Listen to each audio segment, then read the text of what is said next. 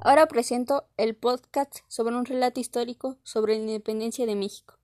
En el pasado surgieron muchos hechos importantes para México. Uno de ellos fue la independencia de México.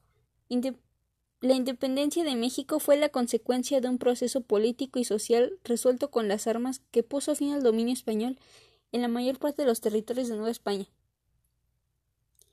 Esta surgió el 16 de septiembre de 1810 hasta el 27 de septiembre del 1821. Las cuatro etapas de la independencia de México fueron las siguientes. Número 1. Inicio del movimiento armado. El inicio del movimiento armado contra el porfiriato fue iniciado por Francisco Madero con su manifiesto político Plan de San Luis Potosí y empezó en, en el 1810 hasta el 1811. Su segunda etapa fue la organización.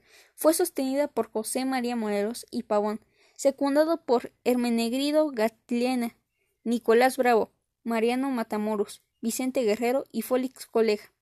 Jefe de los realistas concedió mayor importancia al licenciado Rayón, que dio forma legal al movimiento. Empezó de 1811 hasta 1815.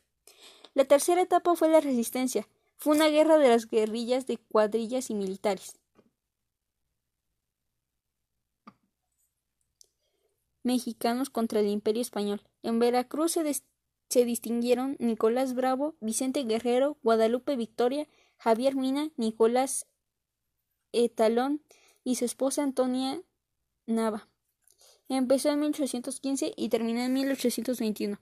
Y la última etapa fue la consumación. Esta consistió en que el 27 de septiembre de 1821 el ejército trigante entró triunfal a la Ciudad de México con este hecho se considera la consumación de la lucha de independencia con el grito de Dolores por Miguel Hidalgo.